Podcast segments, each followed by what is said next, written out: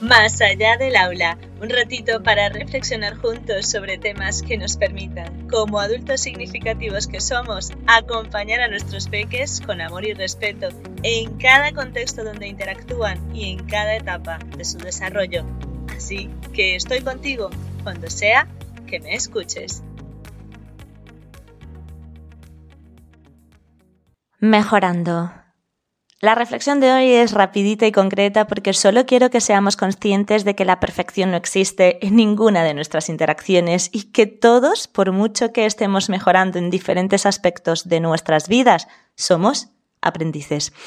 Por eso no debemos contarnos a nosotros mismos la mentira de que somos infalibles y perfectos, porque a pesar de nuestras mejoras, lo único certero es el cambio. Así que la posibilidad de fallar está a la orden del día, ya que no en todas las situaciones que experimentemos sabremos cómo actuar e incluso podríamos actuar considerando viejos patrones que poco o nada resultan coherentes con las nuevas y mejores formas de hacer las cosas que hemos descubierto.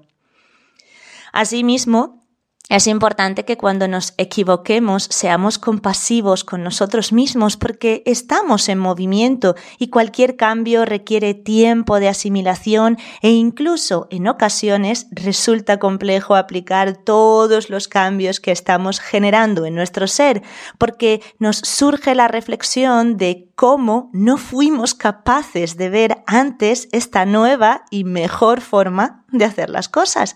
Creo que aquí podría encajar un pensamiento que leí en una newsletter de Gabby Bernstein que dice así, Forgiveness means giving up all hope for a better past.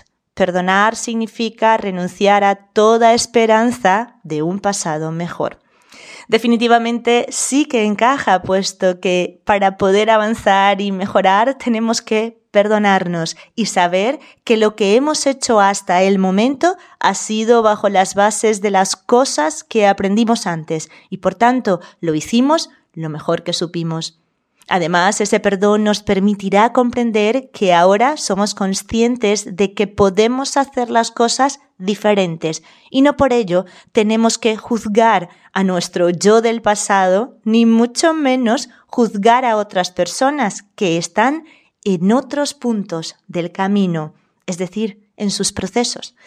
Asimismo, recordemos que cuando se quiere bonito no se está esperando los fallos del otro para regodearse en el hecho de que se han equivocado. Más bien, se está allí para acompañar en la medida que se necesite, es decir, bien sea para reflexionar sobre lo ocurrido o simplemente acompañar en ese proceso reflexivo, sin más, ni siquiera opinar.